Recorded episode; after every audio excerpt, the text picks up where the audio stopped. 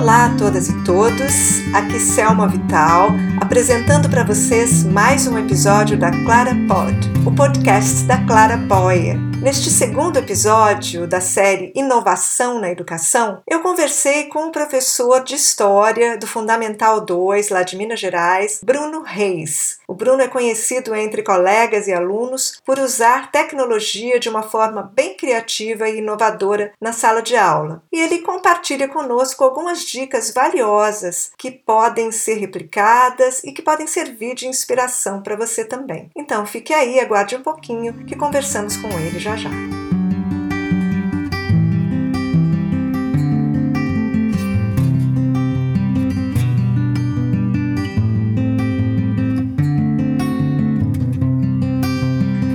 hoje eu estou aqui com o professor de História Bruno Reis, professor de um colégio particular da cidade de Belo Horizonte, em Minas Gerais. Uh, acho que é o segundo mineiro que nós temos por aqui. Olha! Minas Gerais contribuindo.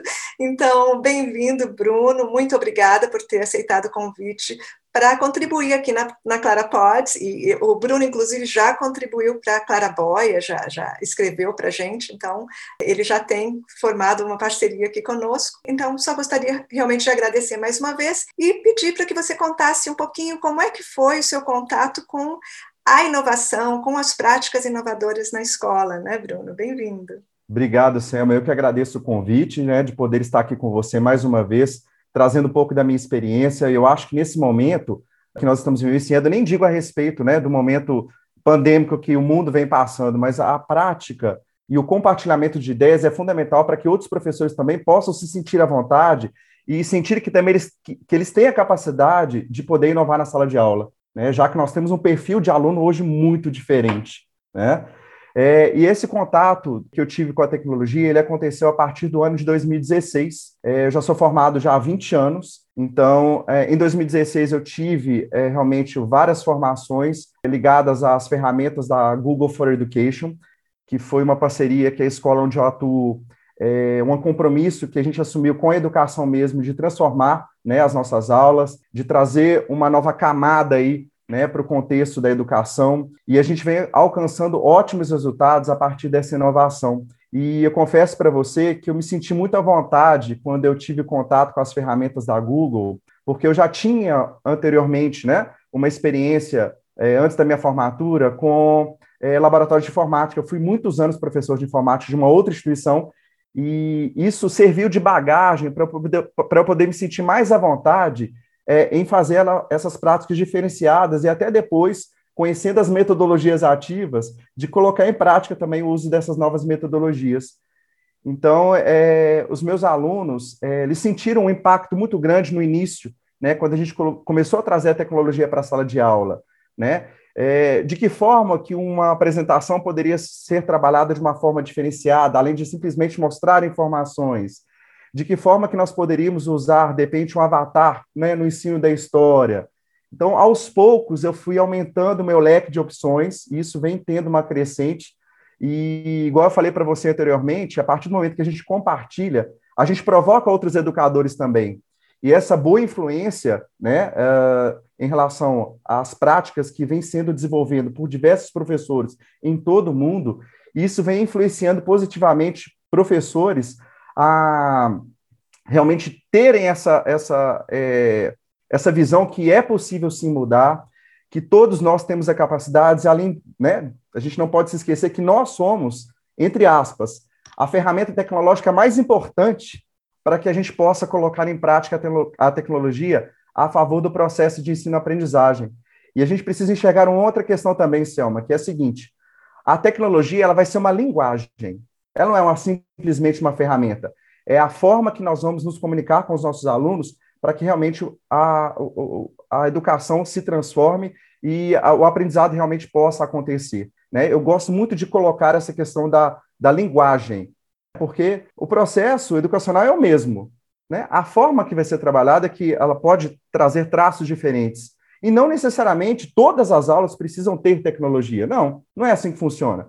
É, a gente vai definir né, a, o momento que isso vai acontecer, e aí precisa realmente de ter um planejamento, precisa de ter uma intencionalidade, né, de perceber qual objetivo eu quero alcançar com o meu aluno a partir daquele, do uso daquela ferramenta, né? O que, que eu preciso trazer né, para os meus alunos para que eles possam desenvolver aquela atividade? Eu preciso mostrar o funcionamento dessa ferramenta antes de aplicar o projeto? Porque os, as crianças de hoje, elas têm muita facilidade de mexer com tecnologia, mas basicamente sabem mexer em rede social, sabem, é, às vezes nem sabem enviar um e-mail, né? Então a gente precisa dar esse embasamento para os alunos primeiro, para depois a gente entrar com a ferramenta que realmente a gente quer trabalhar.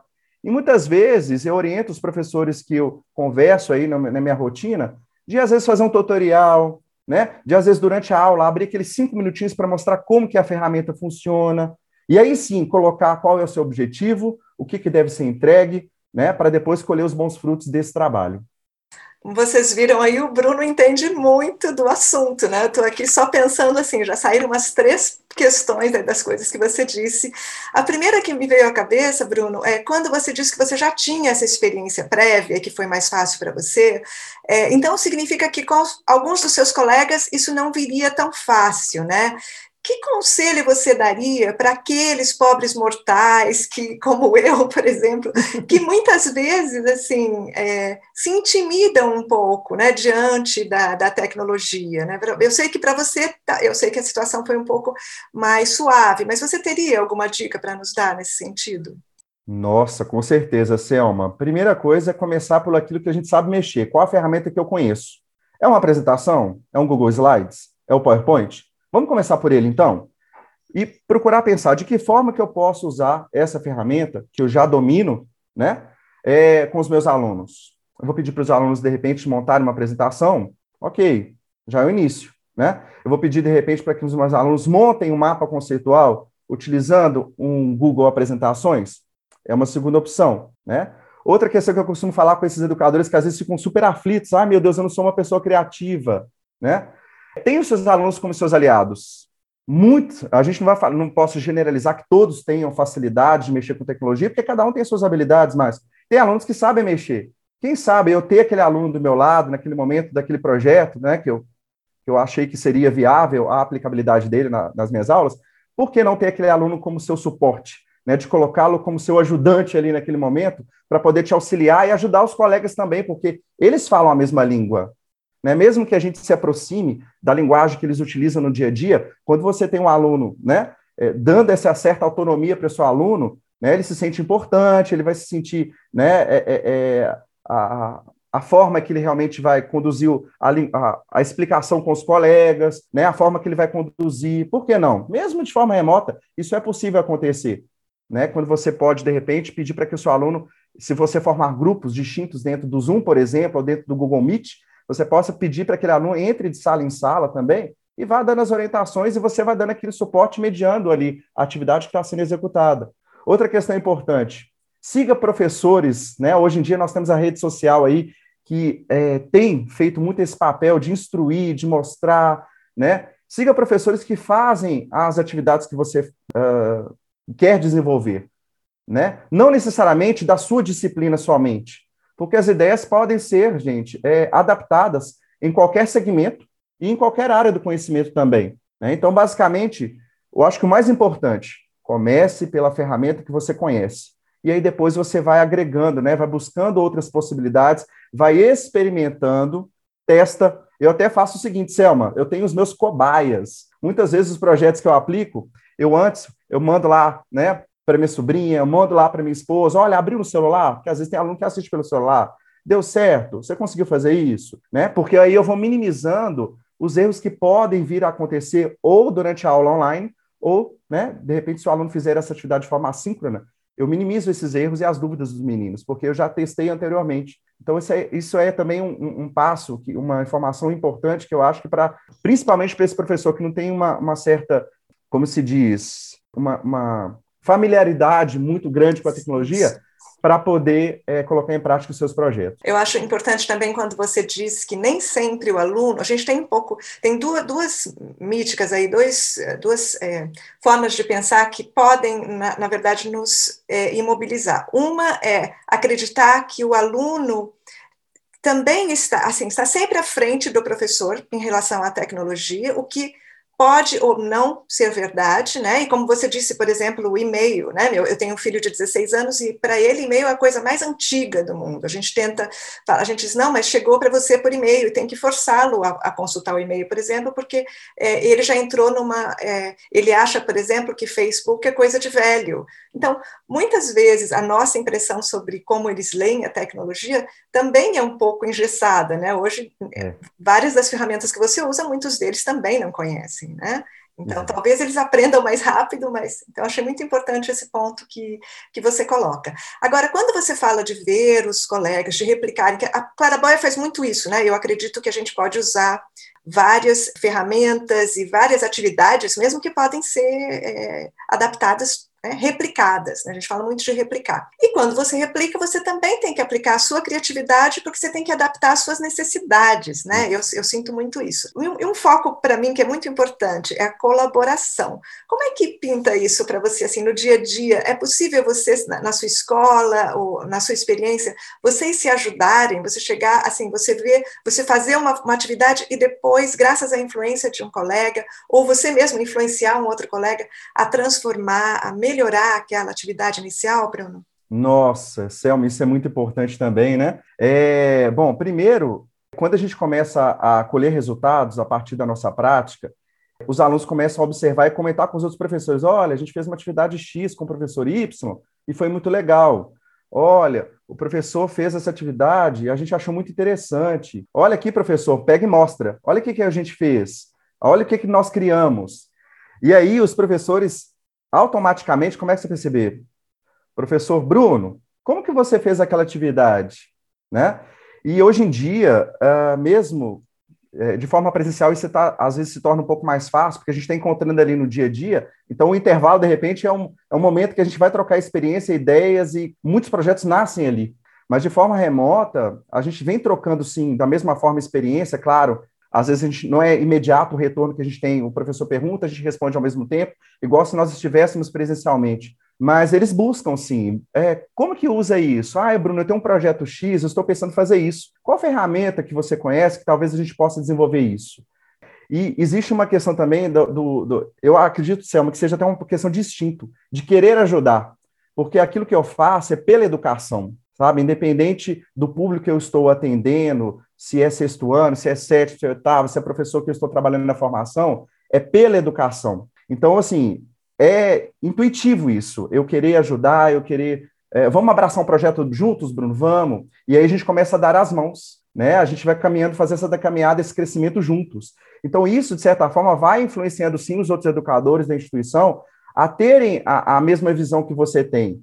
E o mercado de trabalho, Selma, ainda mais nesse momento que nós estamos passando agora, vem exigindo do profissional esse trabalho mais diferenciado. Né? O mercado vem pedindo realmente profissionais que tragam para suas aulas um contexto né, diferente do que normalmente foi o que nós aprendemos na universidade. Né? Então, a gente vai ter que, sim que se reconstruir. A gente vai ter que, sim, repensar as nossas práticas educativas. Então, é, é necessário que a gente realmente caminhe de mãos, né, de mãos dadas, né? ninguém caminha sozinho, e é um pelo outro, né? E todos pela educação. Eu acho que o principal, uh, o meu ponto principal, onde eu quero chegar a partir do meu trabalho é exatamente esse sem essa coisa, né, Bruno? Eu achei muito legal isso que você está falando, porque gente, às vezes a gente pensa que é um, um trabalho é, meio de estrela, mas na verdade, quando você tem esse objetivo maior, você acaba é, criando, ou pelo menos provocando dentro da sua escola, uma cultura de inovação, mas essa inovação, a inovação que faz sentido, né?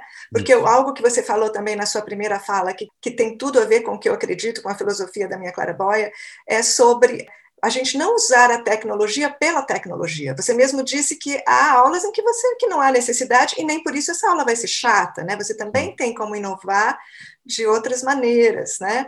Você já sentiu assim que às vezes você é, você pensa, ok, esse tópico, eu queria que você me desse alguns exemplos, né? Um tópico que você fala, não, isso vai ser perfeito dessa maneira, porque, gente, eu acompanho um pouco do, do trabalho do Bruno e, e, é fascinante como ele consegue pegar tópicos que na mim tudo bem que eu sou eu sou velha mas mesmo nos, nos dias de hoje você vê alguns desses tópicos tratados de uma forma muito chata né então eu queria que o Bruno desse alguns desses exemplos esse processo né Então, Selma, às vezes a gente lembra que eu falei que a questão do simples começa pelo que a gente sabe mexer. Então, eu acho que poderíamos colocar, de repente, não trabalhar com uma ferramenta na aula, mas de repente, na minha apresentação, eu coloco um GIF animado. Na minha apresentação, eu posso colocar um áudiozinho ali de algum elemento que compõe a aula. Eu posso, de repente, trazer um trechinho de um vídeo do YouTube, não necessariamente que o professor tenha gravado, mas um, talvez um trechinho de um filme que está disponível lá na internet, que a gente possa realmente utilizar, né? Uh, a gente pode, de repente, é, usar um avatar do Bitmoji né, para personalizar a sua apresentação. Né? A gente pode é, utilizar elementos do contexto é, que nós estamos vivenciando, de repente, para poder enriquecer o tema da aula que a gente está trabalhando. Eu, particularmente, tenho um fascínio muito grande pelo Egito, né? por ser professor de história, é uma cultura que me fascina muito e que eu tenho muito interesse em estudar. Então, esse conteúdo específico é um conteúdo que eu gosto de trazer vários elementos, porque os jovens, eu chamo até de pequenos historiadores do sexto ano, eles têm esse fascínio, né, pela mitologia, pelos deuses, né, pela antiguidade, pelas pirâmides. Então, eu costumo trazer vários elementos, né, nessas aulas de, de, sobre o Egito Antigo, para poder enriquecer ainda mais as aulas.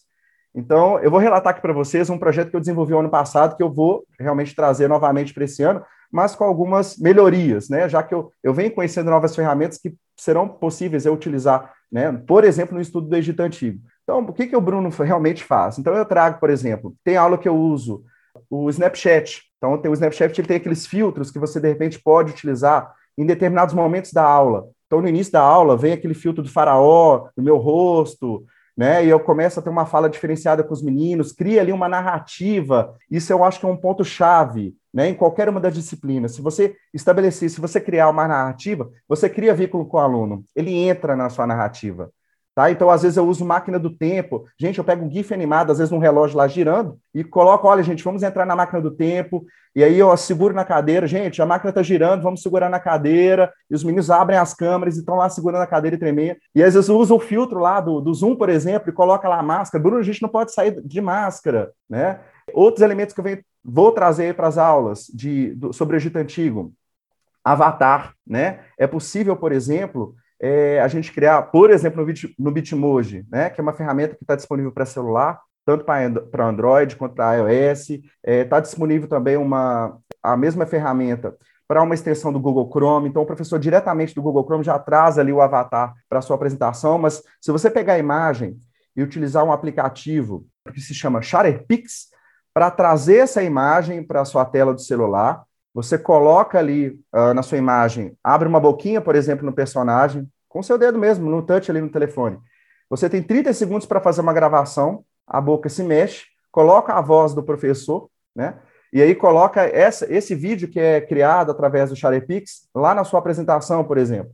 É, outros elementos que eu venho trazendo aí para as minhas aulas sobre Egito, né? Eu puxo lá a disciplina de ciências, e aí eu, a gente faz a mumificação da maçã. Então a gente mistura ali o sal, com o bicarbonato de sódio, a professora de ciências orienta, né, dos meninos a pegarem dois copinhos descartáveis, um só com sal, um só com bicarbonato e, e, e sal, coloca as duas metades das maçãs no, né, no, nos, nos, nos, copinhos, deixa lá um certo período, aí eles tiram lá a maçã e vão visualizar qual que é a diferença da dissecação que houve, né, da perda da água da maçã que estava só com sal e só com o bicarbonato de sódio e o sal. Então, são elementos que eu vou trazendo para a gente poder enriquecer, né? E normalmente eu finalizo o projeto. É... Ah, eu fiz ano passado, eu achei um molde no, na internet é, de pirâmides, de sarcófago, de papel. Eu pus como atividade, os meninos fizeram, todos fizeram, na verdade, mas eu coloquei como atividade de desafio.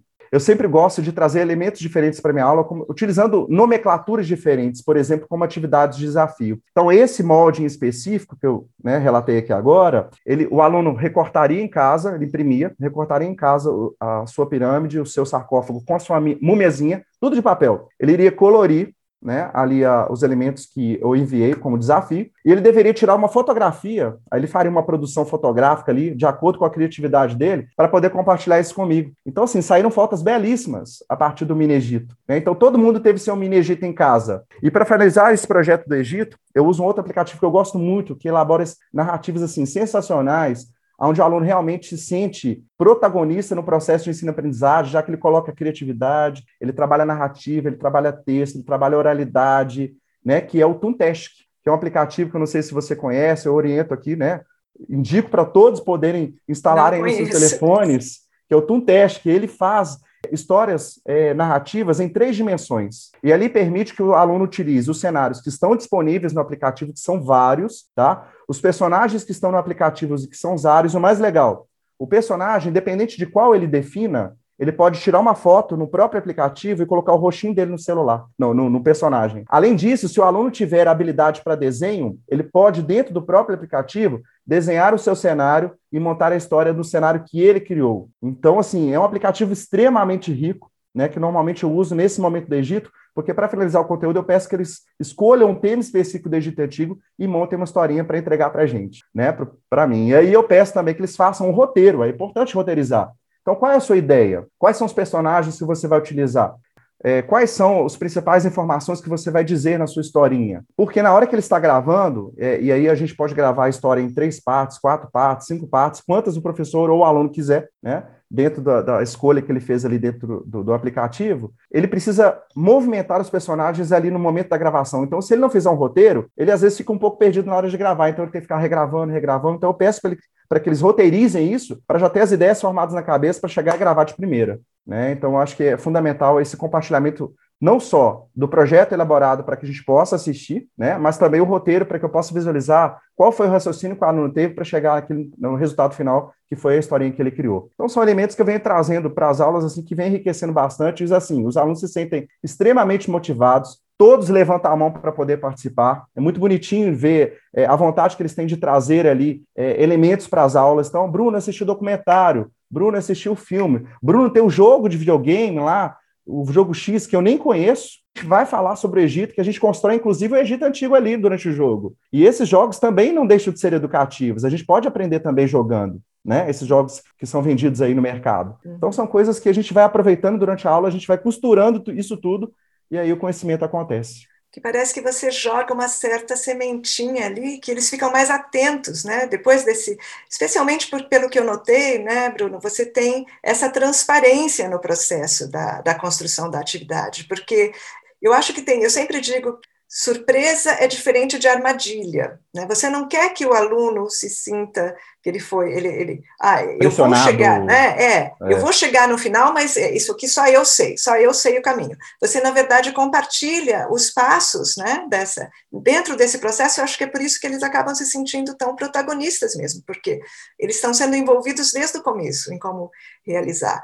E uma coisa interessante a gente tem ouvido falar demais. Eu comentei, acho que no, nos nossos últimos podcasts sobre engajamento. Então, obviamente, está claríssimo para mim que os seus alunos se sentem muito engajados com essas atividades. É, mas é possível, e motivados, engajados, mas como é que você vê, Bruno, assim, em termos de resultado de aprendizado? Você acha que que é, porque a avaliação é uma coisa que às vezes não acompanha, né? A gente tem muitas vezes processos e metodologias ativas de ensino tão avançadas, mas o nosso sistema avaliativo começa, continua muito fixo, muito engessado.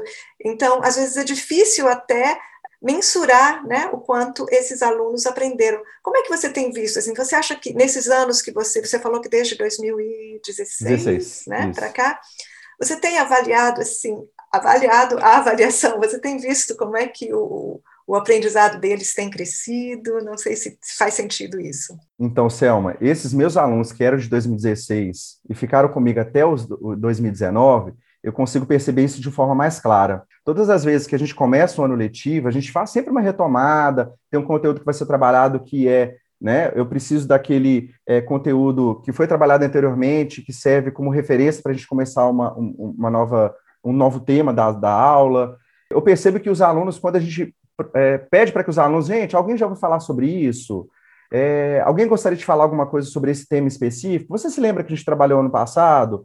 É na verbalização ali durante a aula que eu consigo perceber isso de uma forma mais clara. Talvez o grande desafio que o professor tem hoje em dia, diante de tantas tecnologias que os alunos mexem, diante de um mundo tão informatizado, é, ainda mais agora que nós temos ficado muito, a gente tem ficado muito tempo né, na frente do computador, inclusive os nossos alunos, é de colocar as ideias no papel. Talvez a, a, o meu maior desafio é fazer com que o aluno escreva bem. E isso a gente precisa também do apoio da família, de estimular a leitura, de estimular a, de estimular a escrita, né? mesmo que isso seja trabalhado, estimulado na escola pelo professor de linguagens, pelo professor de história, pelo professor de geografia, enfim, de qualquer disciplina, é, esse talvez seja o meu maior desafio, porque é, a, o raciocínio deles é muito mais rápido do que a escrita, muito mais rápido. Então, é, esses projetos que eu desenvolvo servem como é, referência para que eu possa avaliá-los de uma forma diferenciada. É claro que o sistema de ensino, ainda, igual você disse, né, é um pouco engessado, mas eu acredito que pós-pandemia isso vai mudar bastante. Já tem mudado, né? Foi necessária essa mudança. Nós somos obrigados a enxergar, nós somos obrigados a enxergar a avaliação com um olhar diferenciado, né? Então, às vezes a, a, a instituição tinha três atividades de prova, agora já tem duas. Os pontos ali que eram distribuídos é, de atividades de, de né, do dia a dia, de projetos que o professor pode aplicar, alguma atividade diversificada, ele tem, a, a, as escolas têm proporcionado isso, um, um, contato dos alunos maior com esse tipo de projeto. É claro que sempre uma dosagem, né? Porque o aluno não assiste só aula de história, né? Precisa ter uma, uma, uma em doses homeopáticas ali para que o aluno também não se sinta sobrecarregado. Mas mesmo na né, escrita, a gente consegue ver que a partir do momento que você trabalhou, por exemplo, um, algo diferente na aula, ele se lembra daquele conteúdo, daquela matéria, pelo, pela forma que você conduziu ali a, aula naquele dia. Então, de repente, foi o avatar, o avatar que você usou. Ah, o Bruno fez avatar, eu me lembrei disso por causa do avatar. Então, esses elementos que a gente vem trazendo para as aulas façam que os alunos se sintam realmente muito mais à vontade para poder realmente, não só de verbalizar aquilo que eles sabem, porque ele tem uma bagagem cultural muito grande. Hoje em dia, os alunos viajam, os alunos, por incrível que pareçam, mesmo que não leiam, eles gostam muito de assistir é, documentários de televisão da Netflix, enfim né, que a gente tem disponível aí. Mas eu consigo sim perceber um resultado muito positivo, é, na, principalmente na verbalização. Na escrita também, mas a gente precisa. É, o processo é, de, de, amadurecimento da escrita ele é realmente temporário, né? Ele é um processo, é um processo. Né? Então, como eu trabalho com o público do, das séries finais do Fundamental, né, o meu aluno de sexto ano, quando ele estiver lá no nono ano, ele vai ter uma escrita mais madura né? Até porque a bagagem cultural dele vai crescer com o passar dos anos. Mas sim, eu consigo perceber uma, uma um crescimento né, muito grande diante dos resultados que eu venho alcançando dos projetos que eu aplico. Né? Eu fico muito feliz, né? Às vezes eu até falo com os alunos na aula, gente, eu fiquei até arrepiado né, do que vocês estão falando, daquilo, da informação que vocês estão trazendo e da maturidade que vocês têm e propriedade para falar do, do assunto que nós vamos trabalhar agora, ou do pré-requisito que eu estou querendo né, trazer para o contexto da aula para que a aula possa ser construída a partir daquele ponto. Então, é, é algo que é, é uma visão meio que de amor, viu, Selma?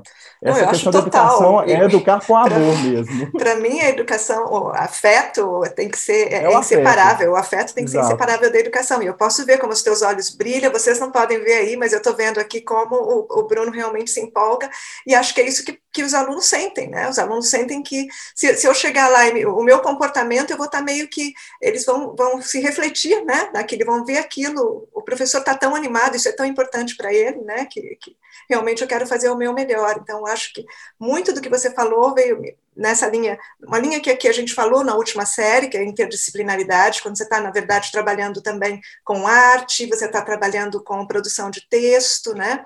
Então, é, essa visão mais holística, que eu também espero que depois da pandemia fique um pouco mais regular, se torne uma coisa mais regular. Não só as novas formas de avaliar, mas também que as pessoas percebam que sim, estamos no mesmo barco, que não tem, como disse o, o, o Márcio numa entrevista no passado, que é, não pode fechar uma caixinha e abrir outra, né? Que a gente tem que começar a integrar as coisas, né? Bruno, a gente falou um pouco sobre criatividade no começo, né? Você acha que você ficou mais criativo? Como é que você, você se sente hoje um Bruno mais criativo? Você sente que as pessoas veem, pelo menos eu vejo você dessa forma, né? Você se vê assim? Selma, é interessante isso que você me perguntou, porque muitos professores me falam, Bruno, eu não sou criativo né? Eu não sei desenhar, eu não sei pintar. Eu, por exemplo, eu sou péssimo com habilidades manuais. Se eu for desenhar uma bolinha ali, sai mais ou menos uma bolinha meio quadrada. Mas à medida que o tempo vai passando e a gente vai construindo né, projetos diferenciados, visualizando ferramentas diferentes, sempre que eu vejo a indicação de uma ferramenta na internet, eu vou lá instalo no meu telefone, instalo no computador, vejo como é que ela funciona. Isso vai trazendo uma bagagem para a gente. Né? E a criatividade ela vai, é uma habilidade que vai sendo construída. É um processo de construção também. Né? A gente aprende a ter essa visão é, diferente, esse olhar do sair da caixa. É, isso a gente vai aprendendo mesmo com a prática. Por isso que eu disse anteriormente que a gente precisa começar do que a gente já sabe. E aí a gente vai tendo coragem para é, navegar por outros mares, né? Utilizando outras metodologias, utilizando outras ferramentas. Hoje eu me sinto com mais facilidade, não me sinto mais criativo, mas eu me sinto com mais facilidade ainda do que lá em 2016 para é, criar atividades diferenciadas para os meus alunos. Como os meus alunos estão né, nesse processo junto comigo, porque eu até sempre agradeço a eles, gente, se vocês não, não fizessem aquilo que o Bruno vem, essas loucuras, entre aspas, que o Bruno vem trazendo para vocês nas aulas de história, nada disso estaria acontecendo. Então, às vezes, eles mesmos, Bruno, olha, eu vi isso aqui, pode ser legal para a aula.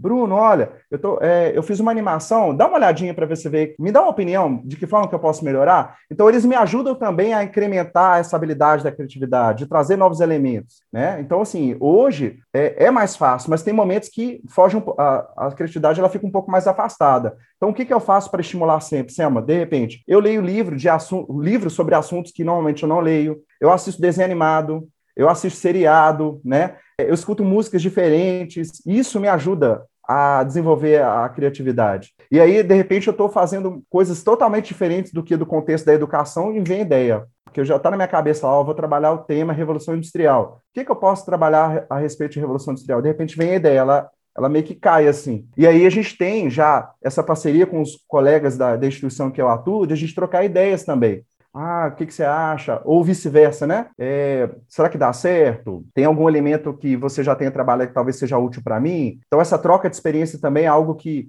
eu reforço aqui, né, novamente, para poder é, trazer de, de sugestão para os professores que talvez não se achem criativos. Mas todo mundo tem uma caixinha de criatividade lá dentro de si. Todo mundo tem essa caixinha para poder é, realmente abrir e ela se expandir cada vez mais. Né? Então, assim, hoje sim eu me acho uma pessoa com mais habilidade, né, com mais facilidade para trazer é, novos projetos, né, criar novas coisas para os meus alunos. Mas isso é um processo, uma, é processual mesmo, é, é, um crescimento que foi né, um pouquinho a, cada dia, um pouquinho a cada ano. Isso, eu espero que isso não se acabe, né? Eu tenho buscado é, me especializar ainda mais, de fazer cursos, eu continuo é, trazendo novas ferramentas para minha vivência, para que eu possa né, ter novas, novas ideias para poder melhorar ainda, ainda mais as aulas de história. Então, fenomenal, porque você deu, você deu a receita aqui para gente, né? Coisa de você, como é que você está ligado em vários aspectos do mundo, porque as pessoas têm mesmo essa falsa ideia de que vai chegar uma musa inspiradora que você não, na verdade, você tem que estar atento, porque senão a musa passa e você não vê, né? Se você não estiver é.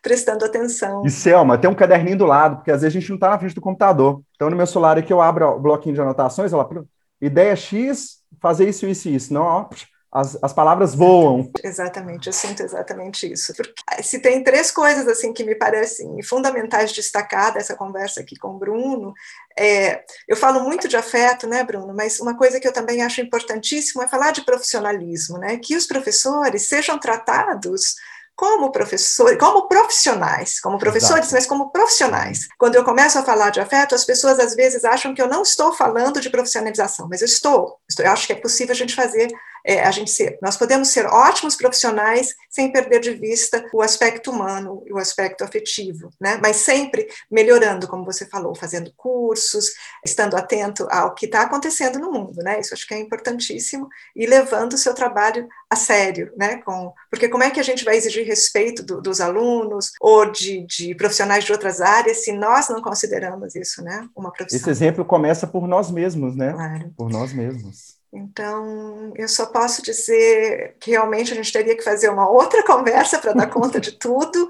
mas, assim, fabulosa a sua colaboração, a sua contribuição aqui, eu, em meu nome, em nome da minha Clara Boia, só quero agradecer demais por você nos ter é, é, é, fornecido esse tempo, né, aberto esse espaço aí na sua agenda para conversar comigo hoje. Tá bem? Ô, Selma, eu que mais uma Muito vez obrigada. te agradeço, né, pelo carinho que você sempre teve pelo meu trabalho, né? É, de acreditar realmente naquilo que eu acredito. Eu acho que isso faz toda a diferença. Né? E a gente precisa, sim, colocar isso para frente, colocar isso, disponibilizar essa, essas gravações, esses conteúdos todos que são, estão sendo gerados a todo instante, para que outros profissionais possam ter acesso. E apesar de todas as dificuldades que a gente realmente enfrenta né, em relação à educação, a gente precisa acreditar que nós temos um papel essencial na formação do cidadão, né, na mudança do mundo com certeza tem aquela frase, né? O hashtag juntos são os mais fortes, realmente. E eu estou agarradinho nessa hashtag aí para que a gente possa melhorar o ensino aí no mundo inteiro, não só aqui no Brasil, mas no mundo inteiro. Tchau, um abraço então, Bruno. Obrigado, Selma. Até a próxima, se Deus quiser.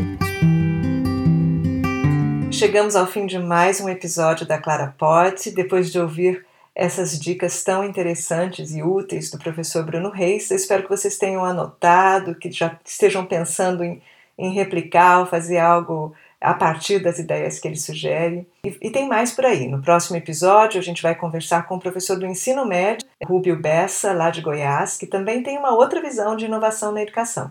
É isso que a gente quer, pluralidade. Então, muito obrigada por continuarem conosco e até a próxima. Um abraço a todos.